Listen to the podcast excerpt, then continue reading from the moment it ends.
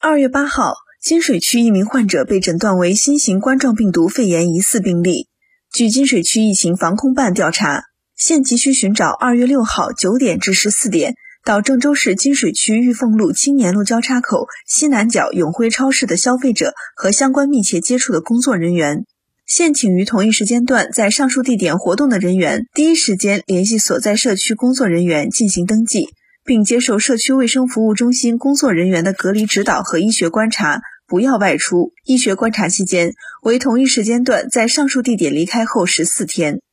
隔离期间一旦出现不适症状，请及时联系社区卫生服务中心工作人员到发热门诊就诊，并主动告诉医生与疑似新型冠状病毒感染肺炎患者的接触史，配合做好医学观察和治疗。就诊过程中，请全程佩戴口罩，做好个人防护，不要乘坐公共交通工具前往。